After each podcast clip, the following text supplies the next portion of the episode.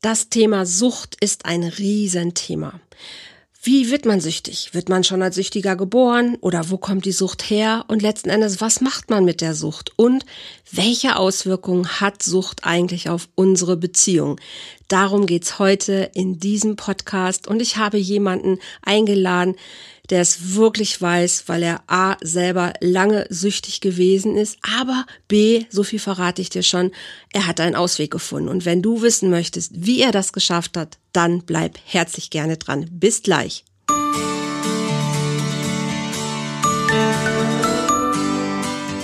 Volltreffer Herz, dein Podcast für die Liebe. Mein Name ist Andrea Holthaus und ich unterstütze Menschen auf dem Weg in ein erfülltes Leben voller Liebe.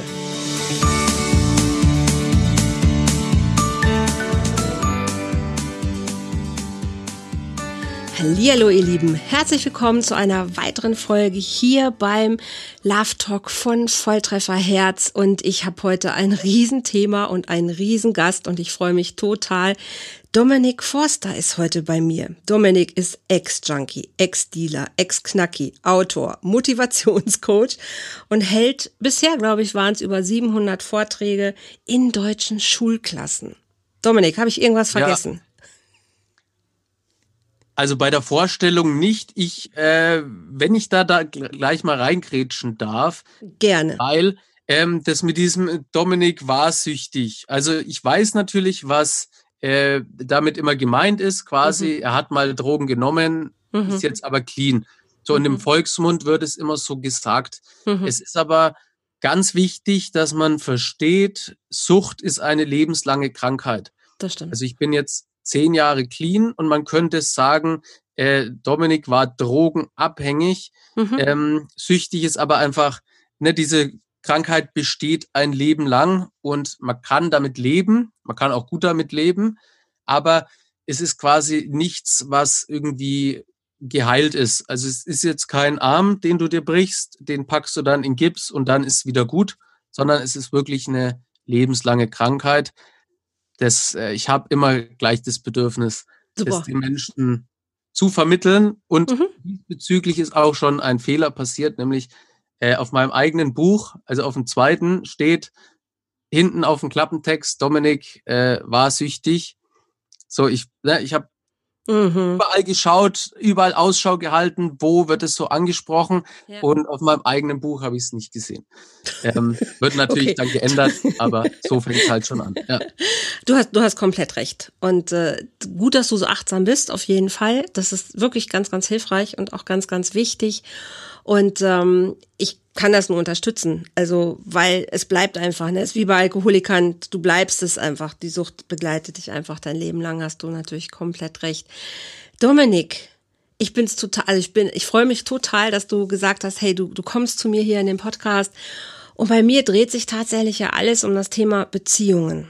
Und ja. ich möchte natürlich aber ein bisschen jetzt auch von dir erfahren, außer das, was ich schon gehört und gelesen habe. Ein bisschen, magst du ein bisschen verraten zu deinem, deinem Werdegang? Wie ist das so passiert? Also wie, wie kann ich mir dein Leben vorstellen? Vielleicht so einfach so einen ganz kleinen roten Faden, wenn du magst, dass ich so ein Bild davon bekomme oder unsere Hörer. Mit, mit wem rede ich hier?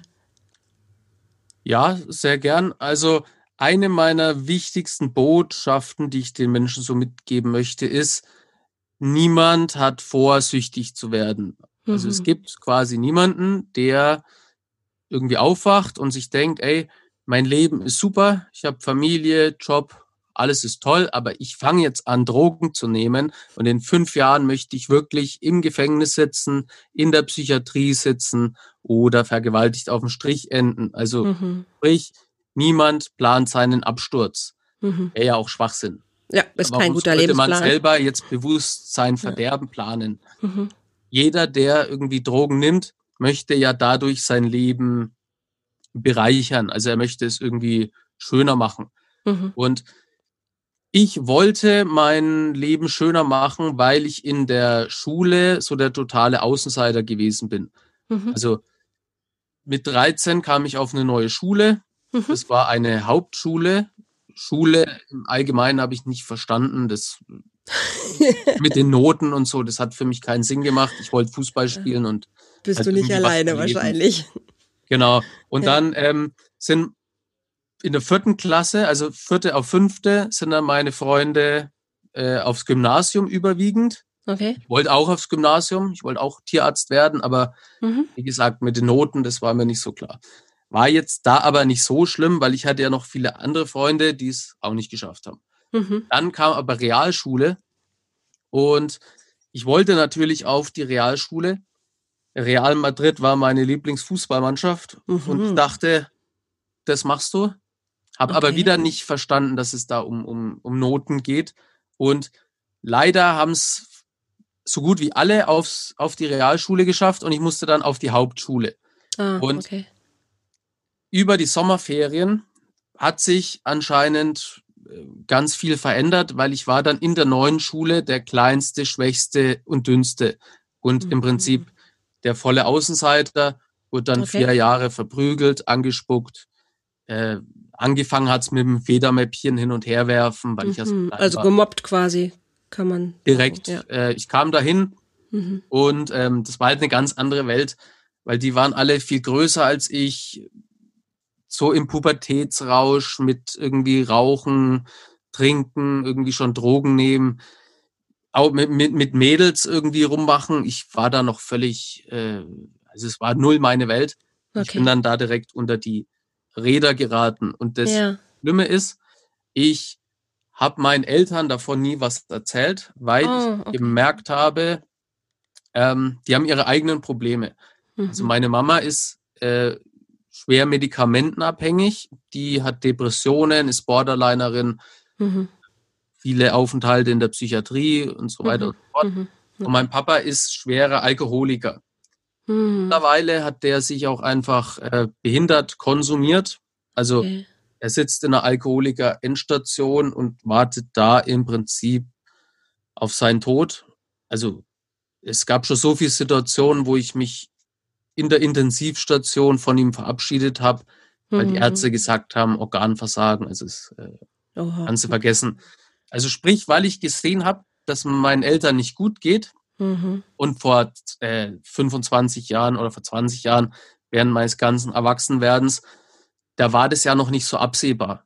Nee. Ne? Also, dass die so schwersüchtig sind. Ja. Die hatten halt so ihre eigenen Probleme, aber nach außen hin waren wir irgendwie schon die coole, ausgeflippte Familie. Also das war jetzt nicht so durchgehend mhm. depressiv, ja. aber das macht es ja fast noch, ähm, fast noch schwieriger, weil das niemand äh, gesehen hat. Ja, aber mein sie stand, standen dir aber auch nicht 100 Prozent zur Verfügung. Weil wenn sie selber natürlich schon mit ihren eigenen Problemen und Süchten zu tun haben, hatten da ist einfach keine, keine konstante Kapazität auch da in, in der Bindungszuverlässigkeit dir gegenüber. Genau, und ja. äh, weil ich das ja gesehen habe, mhm. ähm, habe ich mich dann in der Schule, äh, also ich habe mich da nicht an sie gewendet, mhm. weil ich dachte, ja wenn ich jetzt heimgehe und erzähle, dass ich irgendwie in der Schule verprügelt werde, dann äh, nimmt meine Mama noch mehr Medikamente noch mehr Sorgen, oder ja. die geht einfach noch schlechter. Und ja, der Papa hat eh so viel Sorgen mit der Firma, äh, mhm. weil wir waren selbstständig. Ähm, da wollte ich denen nicht zur Last fallen. Ja. Und dann habe ich eben versucht, meine Probleme alleine zu lösen. Mhm. Und wenn man die Probleme so versucht, allein zu lösen, die man so als jugendlicher Mensch hat, dann werden die meistens nur noch schlimmer, weil äh, ne, das ist ja wie so eine Abwärtsspirale. Ja, und es geht schnell, ne? Ja. Es wurde immer schlimmer und schlimmer. Mhm. Und dann habe ich aber beschlossen, das, das kann jetzt hier nicht so weitergehen und ich äh, werde jetzt cool. Aber da, da hast du noch nichts konsumiert. Da habe ich noch nicht konsumiert. Okay. Mhm. Also bis 16 war quasi, ähm, hatten wir so eine Abwärtsspirale. Okay. Also von, von von 13 äh, wurde es dann schlimm und, und immer schlimmer und mit 16 ja. war alles unfassbar scheiße. Also du warst psychisch ich, einfach auch am Arsch, kann man sagen. Quasi. Genau, also ich so, bin dann auch gar nicht mehr raus oder vielmehr hatte ich Angst, wenn ich überhaupt das Haus verlasse, dass ich dann verprügelt werde. Ist ja dann oh. schon so diese Ach, Lehrer? Gab es keine Lehrer? Die Einreden, depressiv, ja. Zeug. Und oft ist es ja so, ist ja dann quasi selbsterfüllende Prophezeiung im mhm. negativen Sinn wenn du schon davon ausgehst, dass irgendwas Schlimmes passiert, dann, dann passiert meistens so. auch noch ja. was Schlimmes. Dominik, gab es keine Lehrer? Gab es kein, keine Lehrer, an die du dich hättest nee, wenden also, können oder so? Es gab natürlich äh, Lehrer, aber die haben so ihr eigenes äh, Ding gemacht. Und die Lehrer auch, da gab es vor allem eine Lehrerin, die fand mich total süß. Also im weitestgehenden ist es ja auch so. Also die Frage ist ja, warum sah ich denn jetzt mit 13 aus wie 10? Warum mhm. war ich mhm. denn der kleinste, schwächste und dünnste? Und die Antwort darauf ist, ich bin mit neun Jahren vom Werkstattdach von der Firma von meinem Papa gefallen, hatte mhm. einen dreifachen Schädelbasisbruch mit Innenohrabriss, oh, okay. musste mit neun, also lag ich im Koma, musste laufen, lesen, erst wieder lernen. Okay. Es ging relativ schnell, deswegen dachten auch alle, ich habe keine, keine Schädigung davon getragen. Ja. In Wirklichkeit aber doch, nämlich mhm. diese Reifeverzögerung. Ja. Und das ist auch interessant. Das ist mir erst im letzten Jahr so richtig bewusst geworden. Mhm. Ich habe immer vom Unfall erzählt und ich habe immer von den Schwierigkeiten in der Schule erzählt, aber mhm. ich hatte die Verknüpfung nicht, weil die okay. Ärzte mir immer gesagt haben, ja, den Unfall hat er super überstanden, das ist äh, kein Problem. Naja, aber es ist auch ein Trauma und es ist ja trotzdem, all das, was du schon gehabt hast oder was du jetzt schon erzählst, ist für mich schon klar, du konntest dich gar nicht äh, normal in Anführungsstrichen entwickeln. Nur das häusliche Umfeld hätte schon gereicht. Dann noch ein Unfall. Da ist so viel Material schon drin, um zu sagen, dass du dich nicht gut konzentrieren konntest, ist völlig klar. Also, ja. Da und braucht man nicht. Mit 17 oder mit 16 dachte ich, du musst jetzt dir Leute suchen, mhm. ähm, die dir beim Coolwerden helfen. Okay. Bin ich auf eine Jugendfreizeit mitgefahren, schon ganz klar mit dem Ziel, ich will neue Freunde kennenlernen und aus meiner Vergangenheit äh, ein Geheimnis machen. Und es hat dann super funktioniert. Es war so eine Jugendreise. Wir sind nach Italien gefahren. Mhm. Ich weiß gar nicht mehr, wo genau hin, aber auf jeden Fall hat es ganz gut funktioniert. Mhm. Habe mir dann coole Klamotten gekauft, Haare cool gestylt, alles oh, wow. drum und dran. Und hatte dann da, also es hat 20 Stunden gedauert und ich hatte da zehn neue Freunde. So, die fanden Ach, mich alle super. Cool. Fand die auch cool, aber die haben alle geraucht und getrunken. Mhm, okay. So mit 13 dann schon. Weil die Jugendreise war auch 13 bis 16. Ja. Ich war 16, Altersdurchschnitt dann eher 13. Ja, okay. Wegen ja auch äh, irgendwie diesen, diesem mhm. Rückstand. Das mhm. wusste ich damals schon. So irgendwie unterbewusst oder wie auch immer. Und ich fand es unfassbar schrecklich, weil meine Eltern waren ja starke Raucher und ich habe das gehasst. Auch Bierflaschen und ich habe es mhm. alles gehasst. Mhm. Und schlimm war für mich, dass jetzt meine potenziellen neuen Freunde ja genau das machen, was ich so hasse. Oh je. Aber du wolltest Beziehung haben, du wolltest genau. Menschen um dich rum haben. Genau. Du wolltest, ja, und dann habe ich erstmal ein Jahr versucht, so mit dabei sein. Mhm. Und die mhm. haben mich auch, ja, akzeptiert oder, oder ausgehalten, also es war immer ganz cool, bis die halt dann irgendwie getrunken haben. Und irgendwann haben sie nur noch bei jedem Treffen getrunken. Mhm. Ich war der Nüchterne. Das war natürlich scheiße. Und dann wollte ich selber wissen, so was passiert, wenn ich das auch mache. Weil alle sagen, Scheiße. Drogen sind schlecht, Alkohol ist schlecht, Rauchen mhm. ist gesundheitsgefährdend. Das weiß ja auch jeder. Mhm. Das hat ja jeder schon mal gehört. Aber so richtig verstehen tun es die wenigsten. Mhm. Und da habe ich das auch gemacht. Okay. Da habe ich gemerkt, wie ich mit jedem Konsum quasi cooler werde, mhm. immer mehr dazugehöre und Du hast einen man, Gewinn gehabt. Quasi, genau, und wenn man ne? so, ein, ja. so, ein, so, ein, so ein Wort oder so eine Überschrift oder so einen Stichpunkt haben möchte, warum Drogen und warum später Drogen verkaufen und warum diese ganzen äh, oder warum ich diese ganzen Dinge getan habe, die ich getan habe, ist einfach immer Anerkennung. Ja wollte gemocht werden. Ja. Und ich habe am Anfang nicht verstanden, dass ich was Schlechtes tue, wenn ich quasi Drogen verkaufe. Mhm. Also es ist natürlich auch so eine, so eine Rechtfertigung als Süchtiger.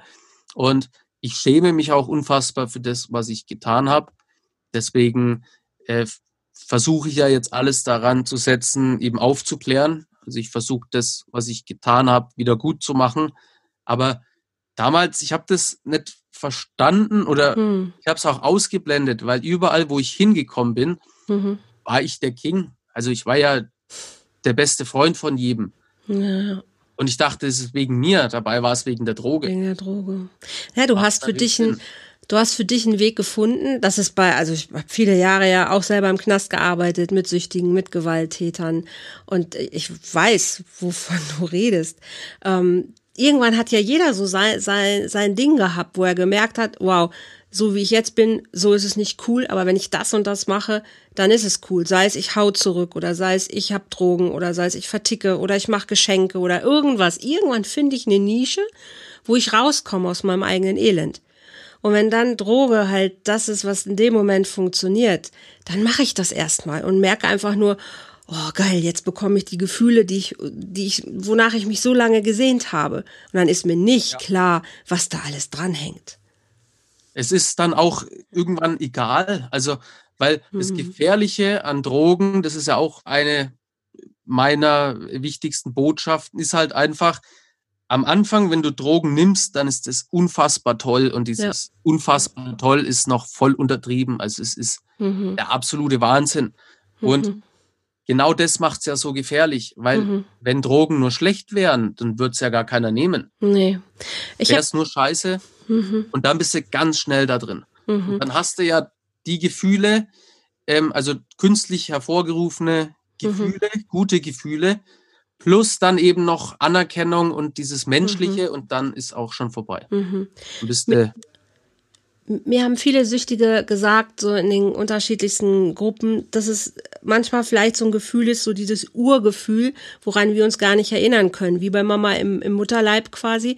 So dieses, du bist in so einer in so einer Watteblase irgendwie. Du hörst von außen zwar die Stimmen, die du als Embryo ja auch gehört hast oder als Säugling, aber dieses schöne Gefühl von, oh, ich wabber hier so vor mich hin, mir kann eigentlich gar nichts passieren, dass das so dieses ultimativste, schönste Gefühl ist, was wir uns aber gar nicht wirklich mehr erinnern können. Aber wir wissen, aha, das ist das Geilste, was ich bisher je erlebt habe. Ja. We weißt du, was ich meine? Ja, so beschreiben das ja auch oft äh, Heroin- ja, genau. Äh, Konsumenten. Noch, ja, die, Weil ich genau. habe jetzt Heroin selber nie genommen. Also ich habe mal eine Pille genommen mit Heroin, aber das äh, hat jetzt mhm. mit Heroinkonsum an sich nichts zu tun. Das wird dann Methadon oder irgendwas wahrscheinlich eher gewesen sein. Oder was auch Scheiß halt. Weil ich habe mir ja auch dann reingeknallt, was äh, okay. irgendwann war es einfach egal. Ja. Und ähm, aber so dieses ne, Heroinkonsumenten, ich kannte auch dann einige und das bestätigt ja auch quasi ähm, mein Weg, also die Leute, die ich da kennenlerne. Es ist halt so, mhm. ähm, so oft sehr, sehr gut für Menschen, die vergessen wollen. Die setzen sich dann Schuss Heroin mhm. ähm, und sind dann in ihrer Blase so, du brauchst nichts zu essen, du brauchst nichts zu trinken, du äh, bist satt äh, quasi. Ja, alles, alles, was du tust, Gefüllt. ist einfach, also du tust gar nichts und es ist super. Super. Viele beschreiben das halt mhm. wie in diesem Mutterleib. Äh, mhm einfach so dieses, alles ist gut. Ja, ich bin safe. Ja. ja. Was waren dann deine Vorzugsdrogen? Also du hast gesagt, Alkohol, habe ich verstanden. Ja, also ich habe alles konsumiert. Also ich bin Polytox, äh, aber die Hauptdrogen waren einfach Speed, Koks und Crystal. Oh, okay. Weil die eben sehr selbst, selbstbewusstseinssteigernd Steigernd sind, wirken. Ja. Also es ist Ne, ich sage immer, es ist so, eine, so ein Wundermittel. Es macht mhm. aus einem Spasten, den niemand leiden kann, eine Art mhm. Superhelden.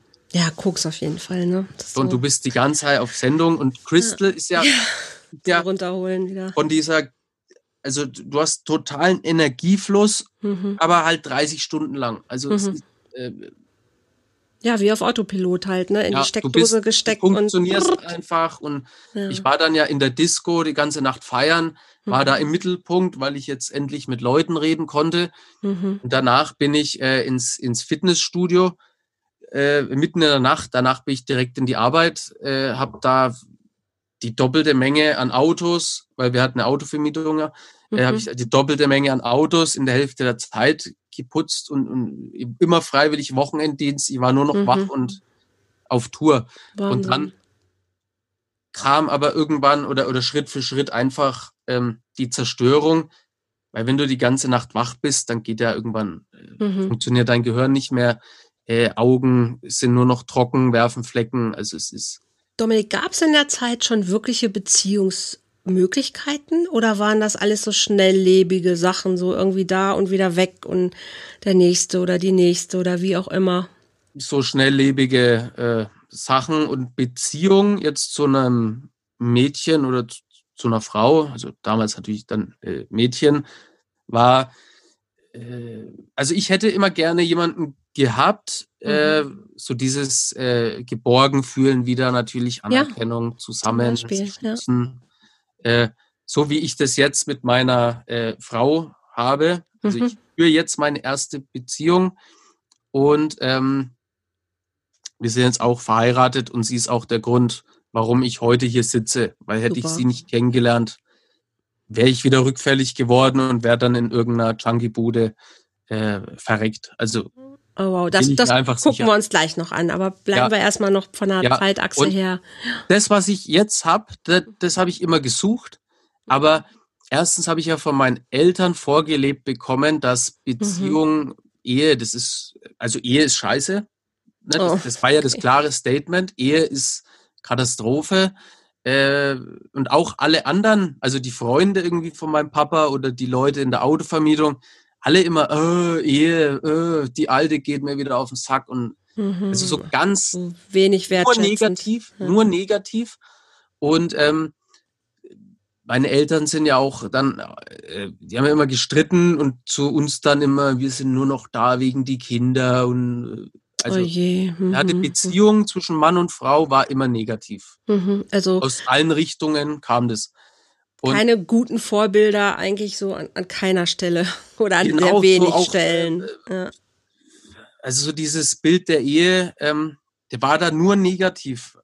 So und dann hatte ich äh, die ersten Freundinnen oder halt äh, auch im, Kinder, also so im, ne, zwischen 10 und irgendwie 13, dann bist du zwei Wochen mit jemand gegangen und dann hast du dich vielleicht einmal geküsst und dann, äh, also so, so Kinderzeug. Das mhm. hat aber auch schon immer damit angefangen, so, ah, äh, ich gehe jetzt lieber mit dem, so, mhm. ist egal. Das war jetzt nicht übermäßig schlimm, aber hat dann schon zu dem Bild gepasst. Mhm. Und dann ähm, mit 16, 17 hatte ich dann äh, so die ersten Beziehungen und die sind auch immer ähm, im Betrug geendet. Also entweder sie mich oder ich sie, weil mir auch meine Freunde vermittelt haben und auch zu Hause, es wird sowieso betrogen. Also Liebe gibt es gar nicht. Okay. Es wird sowieso betrogen. Mhm, und mhm, mhm. entweder du gewinnst, also wenn du jemand betrügst, dann gewinnst du und wenn du betrogen wirst, dann verlierst du. So, und es gibt quasi nur die zwei Stufen. Okay. Also ein total trauriges Bild von ein bisschen. Jung. Das stimmt. Auch, auch Freundschaft, das war ähnlich. Also es ging quasi immer nur darum, irgendwie abzuhängen ähm, und in guten Zeiten zusammen zu sein, aber sobald er eine Schwäche zeigt, weg, weg. mit dem. Mhm. Wann hast du gemerkt, dass du kriminell wirst?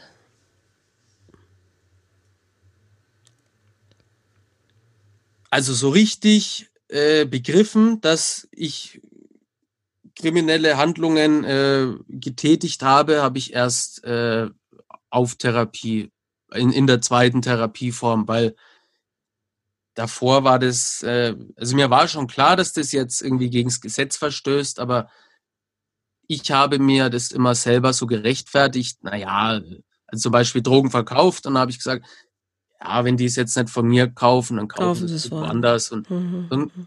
typisches süchtigen äh, mhm. Gelaber, Selbstbetrug, dieses ganze Zeug. Mhm. Und durch Therapie ähm, habe ich ja festgestellt, was äh, für weite Kreise das bei mir gezogen hat. Also ne, mein Gefängnisaufenthalt allein, wen das alles beeinflusst hat und mhm. wie weite Kreise das zieht. Mhm. Und weil ich es dann an mir festgestellt habe, ist mir dann erstmal aufgefallen, wie, wie weit das Ganze läuft, wie weit das Ganze geht. Mhm. Weil wenn jetzt ein Kind eingesperrt wird, oder, oder ein anderes Beispiel, ich habe von der Polizei äh, mal gehört, jeder hat so das Recht, sich zu zerstören, weil mein Papa hat sich wieder äh, niedergesoffen und dann war mal der Plan, dass wir ihn irgendwie ähm, in so eine, weiß nicht, Krankenhaus stecken, dass er halt wieder nüchtern wird. Also, und da haben wir bei der Polizei angerufen und gesagt, ja, äh, Hilfe, der säuft sich hier zu Tode. Mhm. Und dann haben die gesagt, naja, äh, das ist seine Sache. Also die, die können jetzt da nichts machen, weil er verstößt nicht gegens Gesetz, mhm. wobei er auch volltrunken Auto gefahren ist. Aber das hätte man ja irgendwie auf frischer Tat machen müssen. Mhm. Aber auf jeden Fall haben die gesagt, ja, äh, jeder kann machen, was er will. Ähm, und wie weite Kreise das zieht, weil äh, ich bin geschädigt bis heute, äh, mein Bruder ist geschädigt bis heute, meine Mama, aber auch dann natürlich Firma, das Umfeld. Ähm, dadurch bin ich dann auch in die Suchtschiene rein. Dadurch, dass ich in der Suchtschiene drin war, hat mein Papa dann die Bestätigung, naja, schau her, ich, ich muss ja saufen, ja, ist ja alles genau. scheiße. Ja, und also es ist unfassbar, wie ja. viel mhm. Kreise das zieht, wie weitläufig das ist, wie viele Leute es damit reinreißt. Hm. Bist du freiwillig in die Therapie gegangen oder war das ein oder 35er? Was? Ja, ja. Okay, also, also ähm, Therapie statt Strafe. Genau, so wurde mir das auch verkauft. ähm, so heißt es weil, im Gesetz auch nach Paragraph 35. Ist heißt so. es echt im, im Gesetz so? ja, weil, so. weil die, ähm, da wird ja Zeit der Strafe erlassen, in Auflage eine Therapie zu machen, ja. Ja, also so der Grundgedanke ähm, macht natürlich Sinn, aber ich und auch alle anderen, die ich da im Gefängnis kennengelernt habe, die haben halt das gemacht, um nicht im Knast zu sitzen. Genau. Also Im Knast hast du dann äh, erst richtig Kontakte bekommen ja, das, das ist so eine auch, ja. Verbrecherschulung. Ich bin mit so einem Vorkenntnis halt in Speed rein und dann raus mhm. mit äh, Kontakten. Der eine konnte Crystal kochen, der andere hat es gekauft, der andere verkauft, der andere transportiert. Und da hast du noch jemanden kennengelernt, der Waffen verkauft. Das sagen leider fast auf alle. Therapie schnell hm. so, und dann machst du halt weiter. Also der klassische Weg. Genau, weil Therapie Vieler. kann ja nur ja. funktionieren, wenn der Betroffene da irgendwie gemerkt hat, es ist nicht gut, was du da tust. Und wenn er was ändern will. Und Grundvoraussetzung für alles. Ja. War ich erst richtig motiviert, nach dem Gefängnis da weiterzumachen. Und auch richtig heiß wahrscheinlich. Oh, das kann ich noch skalieren, ich kann es doch steigern. Packen voller Adressen, voller. Ja. Und oft ist es ja auch so, dass die Leute Ähnliches durchgemacht haben wie du. Ja. Das waren auch die äh, Freaks in der Schule, wurden verprügelt, haben sie aber durch Drogen verkaufen ihr Ding mhm. äh, so gefunden. Mhm. Und glücklicherweise, muss man dann sagen, wurde ich äh, zu Jugendstrafrecht verurteilt. Okay. Also ich habe zwei Jahre, sechs Monate dann bekommen, Jugendstrafrecht, und musste die dann in einer äh, Jugendhaftanstalt absitzen. Und das war die härteste in Bayern. Wobei oh, Jugendhaft okay. ist immer scheiße. Ist immer weil scheiße. Ja. Die Jugendlichen sich halt beweisen wollen und da geht's so krass. Ja. richtig ab mit Gewalt. Ja. Und zum Glück bin ich dahin. Also es war eine unfassbar harte Zeit und ich habe äh, ganz lang gebraucht, um das aufzuarbeiten und so ganz weg ist es auch immer noch nicht nach zehn Jahren Clean okay. und sechs Jahren Therapie und sowas. Mhm. Aber ähm, das war so hart dort so mit Gewalt, mit Unterdrückung, mit Vergewaltigung, mit Misshandlungen, mhm. dass ich dann gesagt habe, okay, ich gehe auf Therapie. Du hast aber auch die ganze Palette mitgenommen, ne? Alles. Wirklich nichts ausgelassen, Dominik. Ja, nach Therapie war ich ja auch obdachlos, privatinsolvent, äh, okay. posttraumatische Belastungsstörung, also mhm. Mhm. die sich quasi und, und ich, ich beschäftige mich jetzt noch mehr und eben auch mit ja. äh, Geburt und, und äh, die ersten fünf Jahre. Überraschenderweise auch durch jemanden, den ich jetzt in der Gruppe vom Fight äh, kennengelernt habe. Mhm. es scheint so, als wäre das das letzte Puzzlestück, das Ach, jemand gefehlt hat. Veit ähm, Lindau meinen wir hiermit, weil nicht jeder Hörer weiß, wer Veit Lindau ist und ja, wir ja, beide. Ist, genau. okay. Ähm, und ja. ja, du hast ihn kennengelernt. Okay. Äh, ich, also wir waren bis dahin gekommen, ja, ja. Halt, dass, dass ich gesagt habe, du hast alles mit, mitgenommen und dann hast du gesagt, ja, und ich habe sogar jemanden kennengelernt, jetzt auch in dem Kurs, den du, den du auch machst oder wir zusammen machen ja auch. Genau, äh, wegen der diesen letzten äh, von, von ein, also mit Geburt von eins bis fünf, weil mhm. es ist so, ähm, also es zieht sich so durchs ganze Leben, so von der einen Scheiße quasi in die nächste rein mhm. und, und mhm. alles Mhm. Äh, hat sich irgendwie zerstört. Und ähm, ich war dann glücklicherweise auf einer ganz strengen Therapie und die haben das schon geblickt. Da kommt halt einer aus dem Knast, der Ah, okay. Die haben das schon gewusst. In Bayern auch die Therapie? Hast du die auch in Bayern gemacht? Ja, ja. Okay. Ja, da kenne ich die Einrichtungen nicht tatsächlich. Ähm, aber das war, also ich weiß nicht, äh, die war wirklich echt streng. Da gab es 180 Verhaltensregeln und ganz viel Das ist viel. äh, äh, Einzeltherapie und, und, und Ja, das also ist gut. es war sehr hart. Okay. Aber die haben mich nicht ähm, einfach gehen lassen nach der Therapie, sondern die haben mich mehr oder weniger gezwungen, eine Adaptionsphase zu machen. mhm. Das ist ja Mhm. der Zwischenschritt zwischen Genau. Käseglocke und Realität. Ja, Und meiner Meinung nach auch sehr, sehr wichtig. total. Diesen Zwischenschritt brauchst du. Mhm. Und auf dem Zwischenschritt, ähm, also es war dann eher so eine freiere Therapie mit weniger Auflagen und Ding. Und da haben dann Leute äh, Liquid Ecstasy mit ins Haus geschmuggelt. Äh, es ist quasi diese äh, K.O.-Droge, Mhm. K.O.-Tropfen. Und die haben sich damit betäubt und ich bin dann da auch mit reingeraten in diese Gruppe und wäre da dann fast an einer Überdosis äh, gestorben. Und da habe ich so Ja. das erste Mal gemerkt, so, aha, wenn du Drogen nimmst, dann kannst du da wirklich sterben und wenn du stirbst, dann hilft dir keiner. So, das Da- habe ich da das erste Mal, Ernsthaft, vorher war dir das nicht bewusst.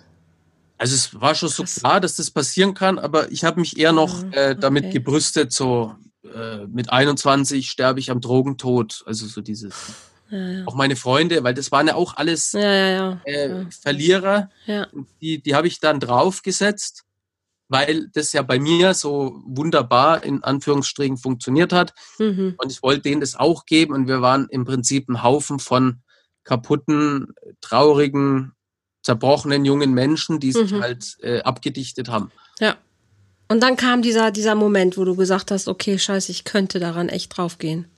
Ja, und das war so die erste Erkenntnis. Das erste Mal Mhm. so richtig, ich hab's äh, jetzt verstanden. Mhm. Ähm, dann gab es aber auch viele Situationen, die mich fast schon wieder in dieses Fahrwasser gedrängt hätten, jetzt dann Mhm. doch wieder irgendwie mit Drogen herumzumachen, weil nur weil du es jetzt einmal irgendwie verstanden hast, heißt es noch lange nicht, dass du da rauskommst. Nee. Und dann war ich halt 2012, kam ich da raus, war dann obdachlos, weil ich erst zu meinen Eltern heimgegangen bin. Mhm. Also Gefängnis äh, oder der Gedanke an zu Hause hat mich das Gefängnis überstehen lassen. Ne, Es war immer so, du musst das überstehen, den Tag durchleben, um dann irgendwann wieder nach Hause zu können. Obwohl das zu Hause ja auch nicht der Platz war, wo du all die Liebe bekommen hättest, die dir eigentlich zugestanden hätte.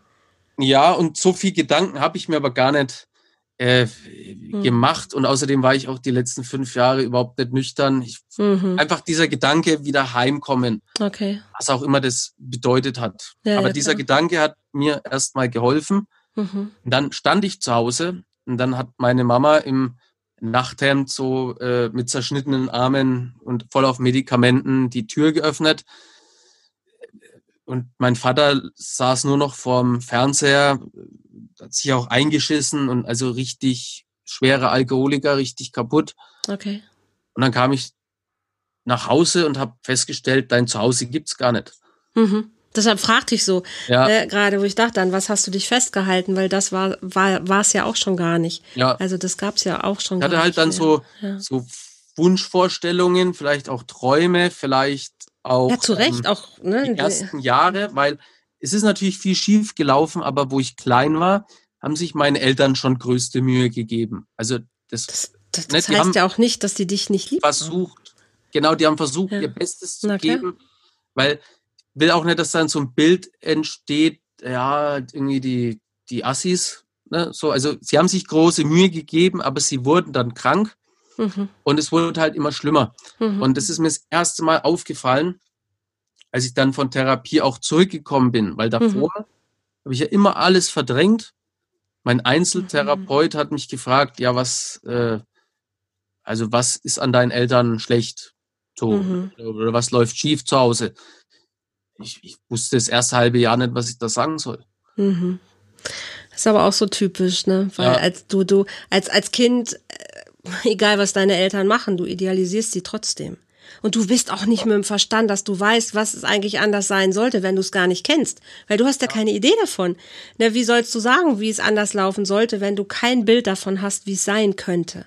Ja. Und, und deine Eltern sind ja einfach mit sich selber mit ihrem Leben einfach leider gar nicht wirklich äh, weiter weiter gekommen. Aber trotzdem bist du ihr Kind und trotzdem ähm, haben sie ja auch ihre Art der Liebe ja versucht zu zeigen oder auch gezeigt.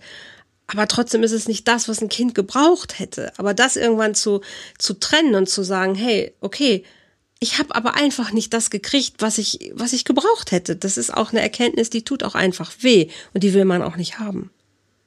Ja, das ist schon. Und auf Therapie auch die, die, also ich wusste ja gar nicht, worum es geht und ich bin ja auch mhm. mit dem mhm. Hintergrund hin, Therapie statt Strafe. Mhm, mh. Weil mir war alles recht. Hauptsache raus aus diesem Hochsicherheitsjugendknast, wo mhm. einfach nur Gewalt ist.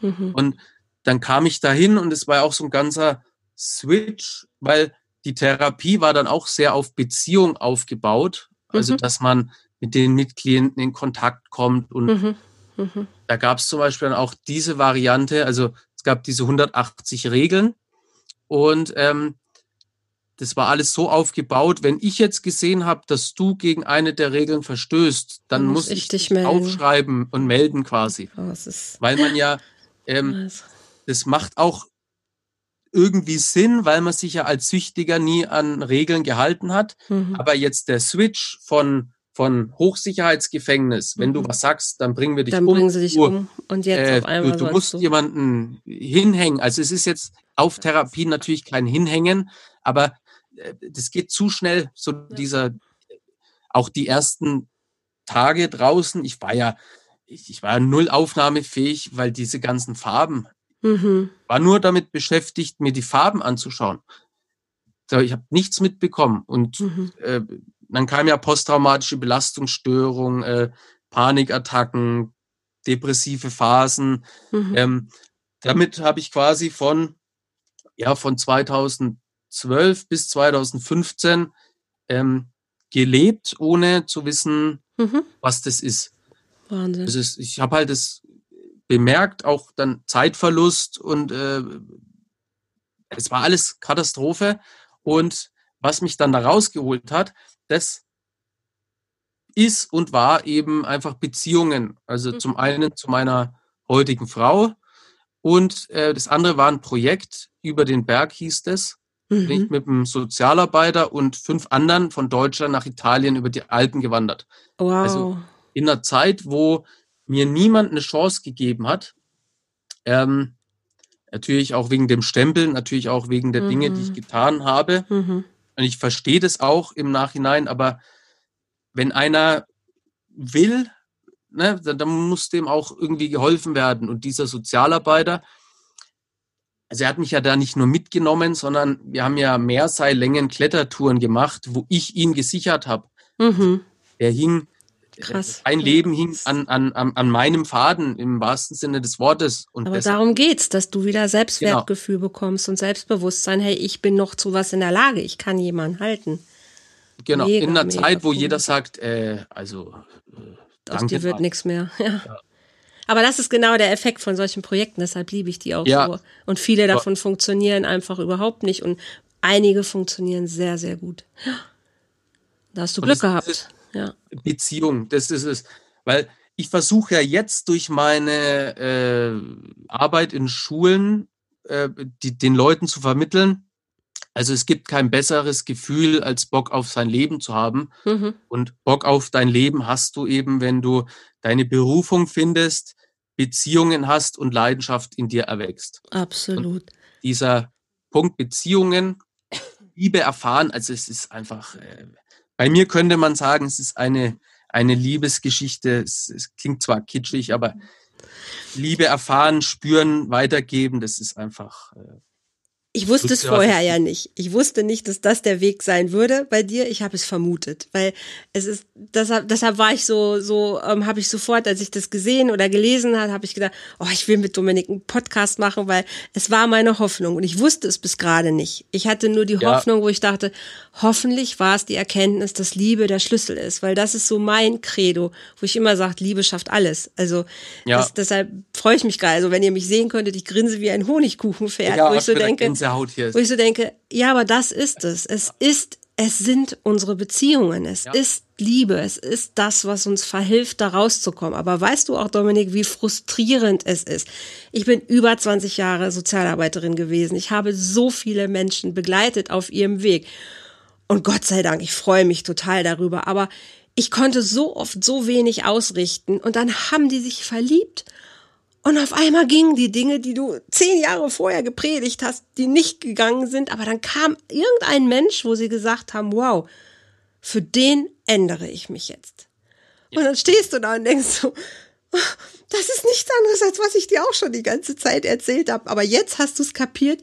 Okay, aber ich freue mich, weil wenn das der Weg ist und du hast eine Motivation und du sagst, wow, dafür tue ich es jetzt. Und wenn das dann auch funktioniert, mega, mega, mega schön. Richtig, richtig. Das gut. ist äh, da, weil darauf äh, läuft's hinaus quasi mhm. dieser also, äh, Flashback. Wahrscheinlich habe ich es schon achtmal gesagt, aber der Vortrag oder das Programm, was ich mache, heißt Flashback, weil ich ja quasi in meine äh, Welt zurückkehre. Also ich durchlebe ja mhm. mit jedem Flashback quasi nochmal die mhm. härtesten Punkte meines Lebens.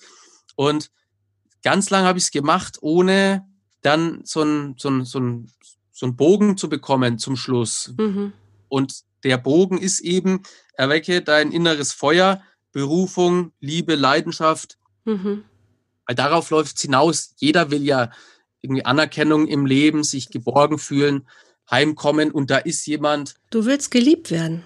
Das ist so. das tiefste Gefühl in uns. Genau, und es ist, und es ist ja auch jetzt keine neue ähm, eine Botschaft. Also Nein. wie oft hat man das schon gehört, aber man denkt sich, ach, was, was soll das? Aber mhm. genau das ist es halt. Und ich habe das jetzt, wenn man so möchte, in eine moderne Drogenstory mhm. ähm, gepackt und das habe ich mir ja nicht ausgedacht. Also es ist, ich wollte schon immer auf der Bühne stehen und irgendwie gesehen werden. Mhm. Ich dachte früher eher so an Gangster-Rap oder sowas. Und das ist einfach, es, ich sehe das ja auch so als meine Mission. Ja. Ähm, weil es bestärkt mich und wenn ich so in die ganzen Schüleraugen sehe, die sind, also es sitzt ja auch in jeder Stadt irgendwie derselbe Schülertyp oder ja, Schülerinnen-Typ. Auf jeden Fall. So in Berlin oder Österreich. Und die sind alle so verloren, die haben so viel Energie ja. in sich, ja. würden gern auch irgendwie Beziehung haben, aber ähm, auch durch so Geschichten wie Tinder und sowas äh, wird mhm. es ja wird es ja zerstört. Also man wird ja auch Insta, ne, so, so, soziale Medien, super Erfindung, aber da stellt halt jeder nur das Beste von sich dar und es hat mit dem echten Leben wenig mhm. zu tun. Es, und es frustriert alle und alle wollen. Mhm so in dieser Kern, jeder ist ja auf der Suche mhm. nach Liebe, aber keiner traut sich mehr irgendwie Schwäche zuzugeben und das stimmt. Und dann betäubt mhm. man sich, dann schießt man sich wieder Absolut. weg mit. Jetzt hast du gesagt, dass deine Frau, ganz am Anfang hast du gesagt, dass deine Frau mit ein Grund ist, warum es dir im Moment gut gelingt, das so zu leben, wie du es wie du's lebst. Ja. Klar, und ich freue mich mega darüber. Für mich ist immer noch wichtig zu sagen, es ist total okay, dass der andere der Grund ist oder die Motivation liefert. Wichtig ist natürlich, dass du irgendwann oder dass jeder für sich dann wieder klar hat, in letzter Linie geht's um mich und ich liebe mich und der andere ist quasi mein Geschenk obendrauf, weil sonst ja. ist es auch wieder so eine Suchtverlagerung. Genau, so das ne? alles nur auf den Partner wichtig. stützen, das ist, das, weil, das, weil dann hat er auch so eine große Last und, und also naja, das, das, das ist auch eine Sucht. Ne? Auch das machen ja ganz viele, dass sie sich Menschen suchen, die sie versuchen zu retten. Und das ja, funktioniert ja. nicht, wenn ich selber ja. nicht total gefestigt bin. Das ist mir nochmal sehr wichtig, hier auch zu sagen. Das, das deswegen versuche ich auch diese mhm. drei Punkte, ähm, mhm. halt Berufung, Beziehung und Leidenschaft mhm. oder Bezie Beziehung, äh, Liebe, dass man diese drei Punkte hat, weil alles jetzt nur auf Beziehung zu stützen oder alles nur auf Berufung Beruf oder auf Leidenschaft zu stützen. Mhm. Das funktioniert nicht. Also man braucht da so einen, so einen Ausgleich. Die Balance. ja noch mehr Punkte. Mhm. Du kannst ja drei Leidenschaften haben und irgendwie drei Berufungen und, und du kannst ja alles haben, aber wenn es immer auf einen Punkt nur, äh, wenn man die ganze Last auf eine Schulter drauflegt, dann wird's eng. Ähm, wird's eng, genau. Dominik, wie geht deine Frau mit deiner, deiner Sucht um? Oder kommt sie selber aus dem Bereich, keine Ahnung. Aber wie ist das Thema Sucht in eurer Partnerschaft Thema? Weil es ist ja nicht einfach so, wie du selber gesagt hast am Anfang, oh, jetzt bin ich geheilt, jetzt ist das nie wieder Thema. Es bleibt ein Thema.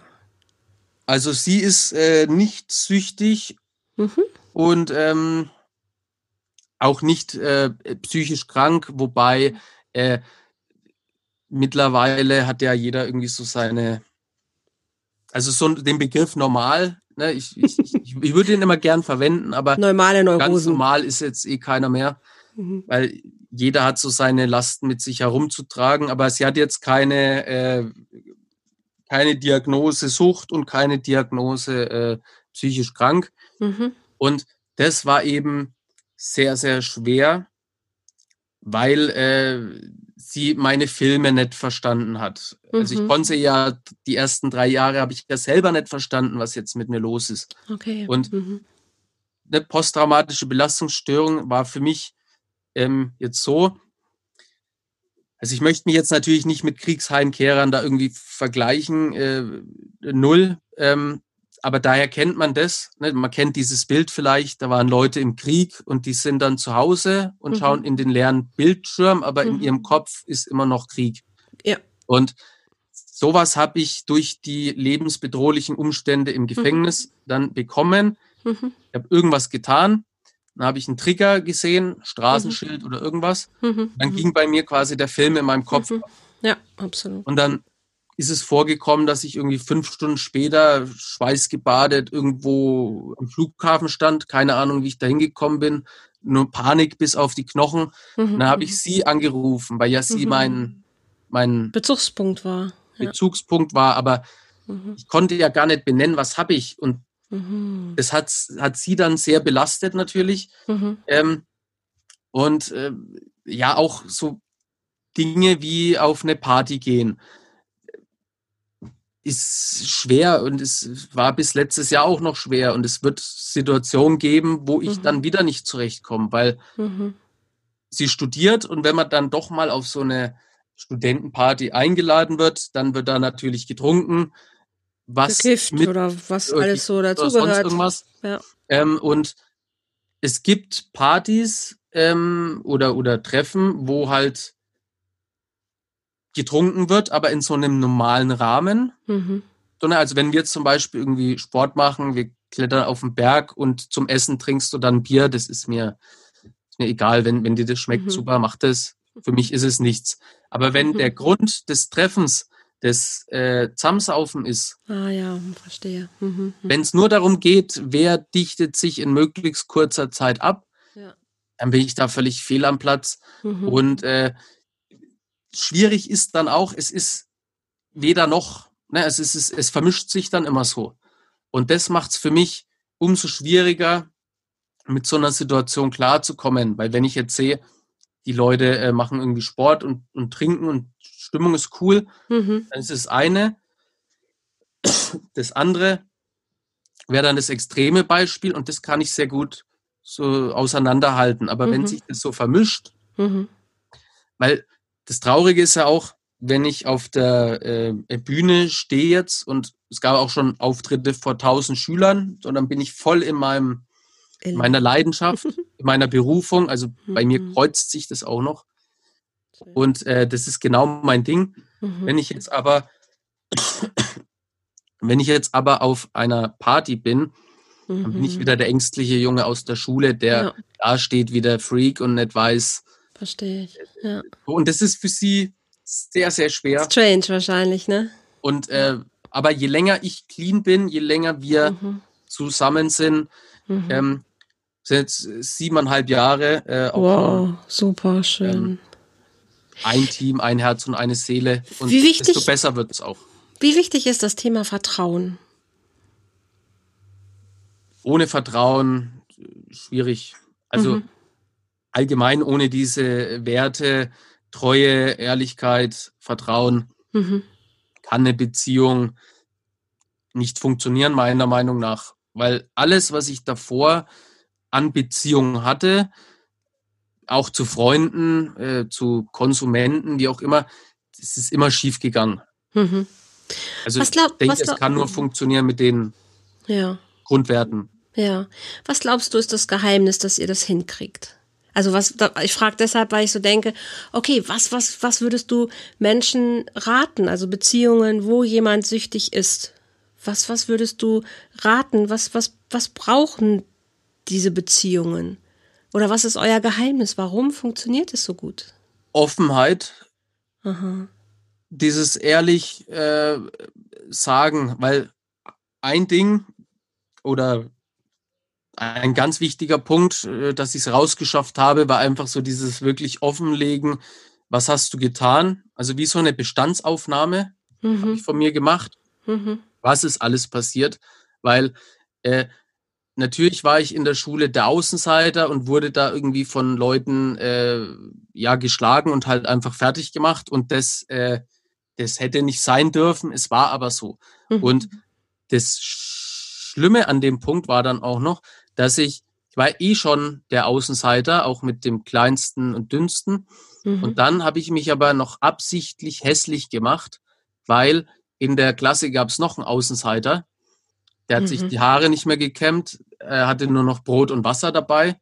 Und das habe ich dann auch gemacht, um halt dem nahe zu sein. Ah ja. Mhm. Quasi noch schlimmer gemacht. Ja, ja, ja. Ähm, ein Weg, wie ich es rausgeschafft habe, war halt das alles klar zu benennen. So, du hast schon auch deinen Teil dazu beigetragen, dass dich keiner leiden konnte. Also, mhm. also du übernimmst die Verantwortung für das. Oder das selber dann auch mit mir auszumachen. Das war natürlich ja. ganz lang sehr heftig, weil die erste Reaktion ist ja, äh, also ich kann nichts dafür. Ja, ja, genau. Ja, das meine ich mit Selbstverantwortung, ne? zu sagen, genau, hey, genau. ich bin verantwortlich auch für und dann das, auch die, die, die, die, Handlungen, also weil es kam ähm, vor einem Monat so ein Video raus, eben dieses Frag ein Drogendealer-Video über Hyperbowl TV. Das hat äh, relativ schnell viele Klicks und da haben ganz viele Streamer reagiert. Das war das, mhm. wo ich vorhin erwähnt habe. Wo es die Millionen Zuschauer genau, quasi gab. Wo die ja. haben fünf Millionen Menschen gesehen oder so insgesamt mit Stream und, und ja. ich kenne mich ja da auch jetzt nicht so aus, aber es haben echt sehr viele Menschen gesehen. Ähm, was soll ich sagen? Äh, das Video haben viele Menschen gesehen. Bin ich raus, weil ich ans Video gedacht habe. Okay, es geht einfach darum, um Ehrlichkeit, um Offenheit, alles darzulegen, alles offen zu legen und wirklich äh, dem anderen zu sagen, hey, das bin ich, dafür übernehme ich die Verantwortung, das habe ich gemacht. Ja, das äh, in dem Video war, äh, waren so ganz viele, also fast zu ehrlich. Ich bin auch fast verwundert, dass das äh, ausgestrahlt worden ist. Und ich bin noch mehr darüber verwundert, dass das so gut ankam. So dieses offene und, und ehrliche. Mhm. Und das ist ja auch der Grund, warum die, die Vorträge funktionieren, mhm. weil ich erzähle den Schülern meine tiefsten Geheimnisse mhm. und die erzählen mir danach ihre. Mhm. Ja, die schreiben mir das auf in den sozialen Medien ja. und da sind oftmals äh, also richtig heftige Dinge dabei. Mhm. Erzählen mir 15-jährige Stories. Äh, dagegen ja. ist meins so halt blöd gelaufen. Also mhm. da ist wirklich, und das geht halt nur durch dieses Öffnen, finde ich. Ja, das ist auch, du hast vorhin so schön gesagt, naja, in dieser ganzen Instagram-Welt oder Facebook oder Social-Media-Welt, da ist nicht alles echt, aber die Menschen sehnen sich nach Echtheit. Und wenn das das Rezept eurer Partnerschaft ist, wo ihr sagt, hey, ihr beiden kriegt es hin, wir machen uns hier nackig und wir sagen echt, was wir fühlen, auch wenn es, auch wenn es scheiße war, aber ich sag dir, wie sich das angefühlt hat und du kriegst das transportiert, das ist ein Wahnsinnsgeschenk. Also das ist ein Wahnsinnsgeschenk. Und wenn deine, deine Frau das annehmen kann und auch umgekehrt das auch geben kann und auch vielleicht sagen kann, ich habe Angst, Dominik, ne? Wenn ich dich dann da sehe, auf einmal, du bist wieder der, der, der hilflose kleine Junge oder was, dann habe ich Sorge, dass du das geregelt bekommst. Aber wenn ich dich dann auf der Bühne sehe, wow, dann fühle ich mit dir und dann sehe ich auch, wie stolz du bist. Wenn all diese Gefühle Platz haben und ihr die benennen könnt, werdet ja. ihr immer eine Chance haben, auch eine Lösung zu finden. Das, was mir bei ihr so leid tut, ist, ähm, also sie kennt den Bühnenforster quasi. Es ist mhm. jetzt seltsam, aber es ist wirklich, ne, ich betrete das, habe davor Angst, äh, hab, bin der kleine Junge im Fluchtmodus, dann mhm. gehe ich aber auf die Bühne und dann so, das ist dieses Erwachen, das ist ja. einfach mein Ding. Und sie kennt die Person auch, aber sie kriegt halt oft den äh, kaputten dann ab, der oh, nach irgendwie okay. Ja. äh, 20 Auftritten im Monat fertig heimkommt und dann depressiv auf dem Sofa liegt. Also mhm. sie hat da schon sehr viel äh, Last auch zu tragen und hat auch zwei Nervenzusammenbrüche äh, mhm. mitbekommen. Der erste war letzten Oktober und der zweite war jetzt hier äh, im März oder irgend so. Also die waren mhm. sehr nah an, beieinander. Mhm. Ähm, von daher ist jetzt diese Zwangsauszeit äh, von Corona, meinst du die jetzt so in der Hinsicht zumindest gut. Natürlich hat es meine ganze Selbstständigkeit jetzt äh, ja. erschossen, aber mhm. ähm, aus gesundheitlicher Sicht war das äh, auch notwendig, weil äh, einfach dieses Notbremse ziehen äh, mhm. kaputt machen, weil irgendwann war es ja nur noch so, dann bin ich heim und habe irgendwie geheult, weil ich so überreizt war. Also, okay, mhm. also du brauchst auch für dich die Balance, dass das sich so einpendeln darf. Halt, das ja, ist, äh, ja. ja, okay. Und da, ähm, es ist halt so ein Arbeiten auch die ganze Zeit. Mhm. Auch, äh, sie ist auch meine beste Freundin, also wir. Schön. Ihr seid auf dem Weg. Aus. Na, ihr seid einfach auf dem Weg und der ist ja nicht zu Ende. Also der ist ja noch nicht fertig. Ja. Und ähm, da werden noch viele Abenteuer auf euch warten. Ja. Was glaubst du, als Abschluss würde ich gerne noch zwei Sätze vielleicht, was brauchen oder was würdest du Eltern raten, wenn sie das Gefühl haben, dass ihre Kinder auf Abwägen sind? Und was würdest du Pädagogen raten? Das sind jetzt zwei Riesenthemen in drei Sätze gepackt, weiß ich nicht. Aber das sind so die Gruppen für mich, die natürlich auch mit im Boot sind. Ne? Die Pädagogen oder Erzieher sowieso ja auch, die schon mitbekommen, wenn vielleicht bei Kindern was, was nicht richtig läuft. Aber natürlich auch Eltern, weil es ist nicht immer, dass Eltern ähm, selber abhängig sind. Es gibt auch Eltern, die gesund sind und ihre Kinder werden drogenabhängig. Also das ist ne, nicht immer, dass der Weg so ist wie deiner. Was würdest du sagen, was ist wichtig? Also das Erste, was ich jetzt so äh, Eltern raten würde, ist, sich bewusst werden, dass das jetzt nicht die Schuld der Eltern ist. Also wenn das Kind, das ist mhm. oft die Situation, Leute schreiben mir und sagen, ah, Hilfe, mein Kind ist äh, betrunken nach Hause gekommen, ich habe ein Problem. So, das Problem ist ja schon viel weiter vorher entstanden. Mhm jetzt ist halt klar, dass ein Problem überhaupt da ist. Und dann fängt es ja so an mit, oh, also dann, dann prasselt. Ich kann selber noch nicht nachvollziehen, weil ich äh, noch keine Kinder habe. Ich kann dieses Emotions mhm. äh, äh Ding da nicht mit nachvollziehen, aber mhm. viele drehen dann richtig am Rad und, und, und denken dann, ich bin sch schlechte Mutter, schlechter Vater. Mhm. Äh, ganz oft hängt es natürlich auch wiederum damit zusammen, äh, ne, also wenn man jetzt das Kind verwahrlost oder es gibt ja wieder tausende Stories, aber oft sind ähm, die, die Leute, die sich Gedanken über die Erziehung machen, ähm, die machen da viel richtig und die sind aber dann auf einmal äh, völlig deprimiert, weil sie denken, jetzt ist mein Kind süchtig, ich bin, daran schuld.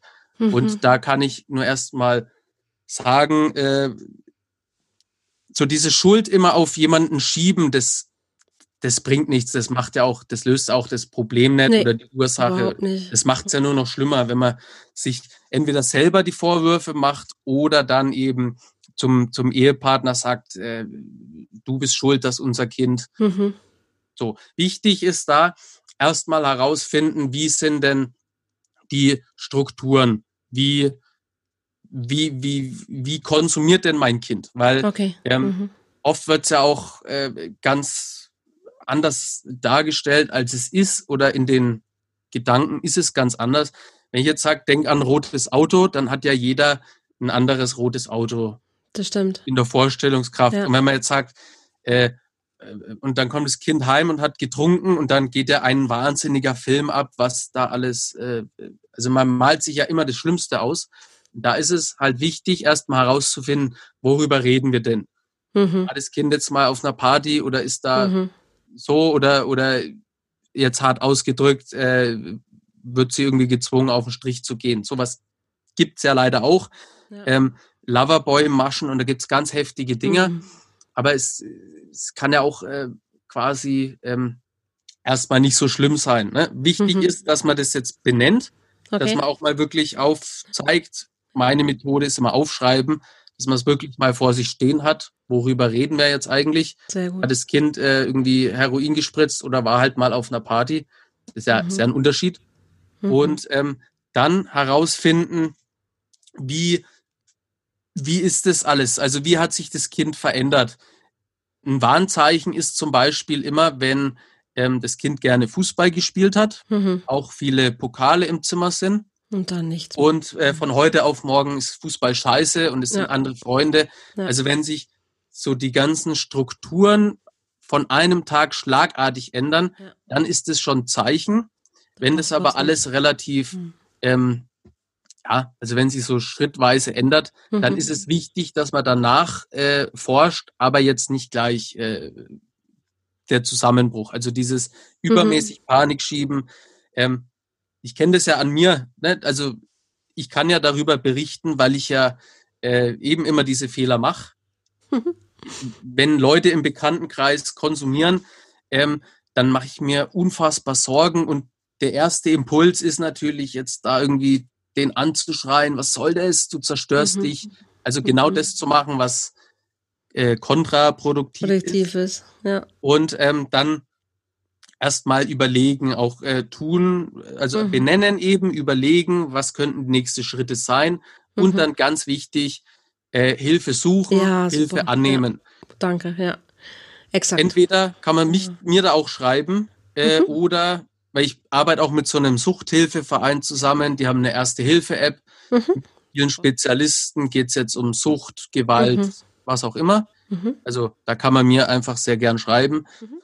Und ähm, auch Informationen einholen. Mhm. Wenn, wenn das jetzt die, die, äh, also das Kind kommt heim, dann erstmal Katastrophe, Dramatik und dann aber erstmal Leute mit ins Boot holen, die da ein bisschen kühleren Kopf haben, dass ja, man das wirklich dann genau. sachlich ja. runterbricht auf das Problem, was es ist. Unbeteiligt sind auch an dem. An genau. Und ein Tipp ja. von mir, weil das hat auch mir geholfen, weil ganz oft ist es ja so, dass man dann darüber diskutiert, was konsumiert das Kind, was ist die schlimmste Droge der Welt, was hast du alles scheiße gemacht, was habe ich falsch gemacht. Also mhm. alles dreht sich immer nur um dieses Depressiv. Dabei mhm. ähm, ist es ein sehr, sehr guter Weg, einfach was zusammen zu unternehmen. Mhm. Also ganz oft sind die Kinder mit den Eltern, ähm, die machen so alle ihr eigenes Ding. Und ja, was zusammen unternehmen, wie zum Beispiel ja. Klettern oder Kajak fahren, als irgendwas, wo man zusammen Erlebnisse äh, äh kreiert. Was macht, sich stärkt, ja. kann schon Wunder bewirken. Total, weil man in eine Bindung geht, weil man wieder in Beziehung geht. Ja, ja und dann hat man quasi zusammen sich verausgabt, ähm, weil die beste Therapie, die ich jemals gemacht habe, war ja gar keine Therapie. Nämlich, ich bin mit dem Sozialarbeiter über die Alpen gelaufen. Mhm und er hat mir quasi, also du, du wanderst ja zehn Stunden, verbrennst irgendwie 3000 Kalorien, bist völlig, äh, hast ganz viele Eindrücke in den Alpen, Gebirge, alles. Mein Herz war so voller Glück, dass ich dem alles von alleine erzählt habe. ja, Wahrscheinlich war es dann doch Therapie und er hat es noch verdammt klug gemacht. Er ist mit dir in Beziehung gegangen. Ja. Das ist das, das es dreht ist, sich immer wieder um das Ding Beziehung. Ja, es ist dieses Zusammenführen, was zusammen machen, vielleicht auch was zusammen erschaffen, wie Töpfern oder Holz oder was halt einen mhm. interessiert. Ja. Weil dieses Klettern wirklich im Kletterpark, das wirkt Wunder, wenn man so den anderen sichert. Also das ist ein Riesen sichern, Vertrauen, wow. das machen. Das äh, oft oft reicht's schon, wenn man sich äh, gegenseitig nicht zerstört. Das stimmt, das ist ein super, super Satz auf jeden Fall. Ich glaube, der gilt auch ein bisschen für Pädagogen auch, ne? Hinzugucken, was braucht das Kind, was hat sich geändert an den, an den Verhaltensweisen und wirklich äh, zu erforschen, hey, wo, wo steht's gerade? Also wenn das im Rahmen überhaupt der ja, ähm, ja. ist, da sind Pädagogen natürlich gar nicht so nah dran wie jetzt Familie oder ähm, Angehörige, auf jeden Fall. Was, das waren, ja? Also eins noch, äh, wenn ich da noch ein, ein Punkt noch, einfach für Sozialarbeiter Gerne. oder äh, also wichtig finde ich auch, oder auch bei Eltern, dass man einfach, ähm, also wenn man die Dinge tut, die einen eh selber begeistern, mhm. dann ist man da auch immer authentisch. Weil das ist ja sehr, sehr wichtig. Aber äh, wäre jetzt zu mir einer hingekommen, hätte sich verkleidet mit Hip-Hop-Klamotten und hätte dann so getan, ey, äh, was läuft ab? Also so aufgesetzt bringt mhm. nichts. Mhm. Ich fand Berge und Wandern, fand ich immer scheiße. Und dann kam aber der Sozialarbeiter, der das gelebt hat. Mhm. Also ich habe gemerkt, bei dem ist das nicht aufgesetzt. Und außerdem ist ja Wandern nicht im Jack Wolfskin Outfit um örtlichen Serum walken, sondern mhm. richtig Action. Und mhm. einfach, weil der das gelebt hat, dachte ich, mhm. ey, der hatte so viel positive Energie. Mhm. Und ich dachte, an den musst du dich halten. Super. Sehr cool. Dominik, das war, das war jetzt wirklich ganz, ganz, ganz schönes, äh, ganz, ganz schönes Interview. Und ich danke dir von Herzen für deine Offenheit, auch wirklich diese Dinge alle zu benennen und auch zu, zu erzählen. Und ich finde es mega, mega spannend, ähm, ja, wie du, wie du weitergehst, also wie du aus deinem eigenen Drama im Prinzip ja selber dich rausgeölt hast, wie du die Beziehung zu deiner Frau angehst und mitnimmst und ihr da einfach auch euch auf den Weg macht, aber auch, dass du sagst, hey, ich spüre auch, ich habe da was weiterzugeben. Ich habe hier irgendeine Mission äh, zu erfüllen und ich bin einen harten Weg gegangen, um diese Mission auch authentisch rüberzubringen.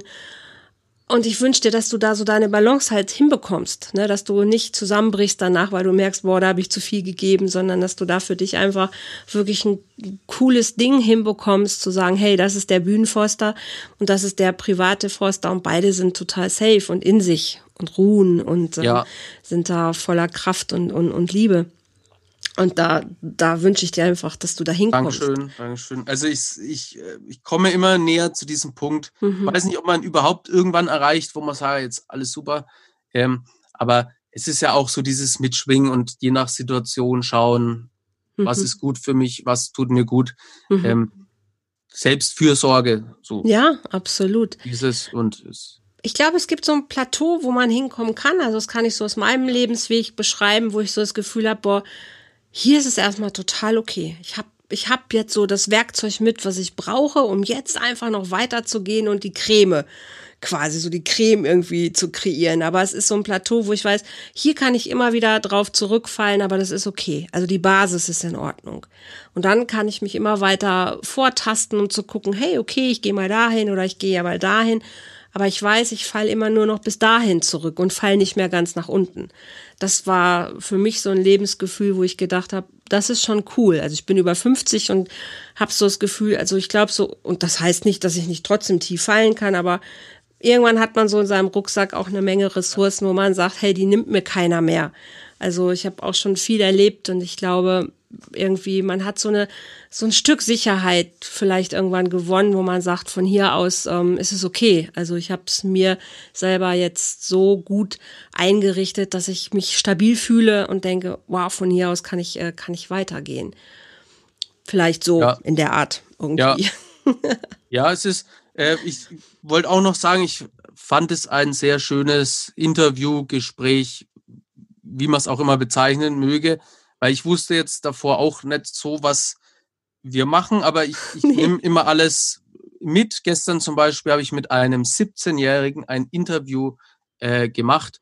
Cool. Bei dem war ich vor drei Jahren in der Schule mhm. und ähm, der will jetzt so halt so Mindset, äh, Persönlichkeitsschiene da machen. Toll. Und er hat mich gefragt, ob ich sein erster Interviewgast sein möchte. Schön. Da haben halt zehn Leute zugeschaut.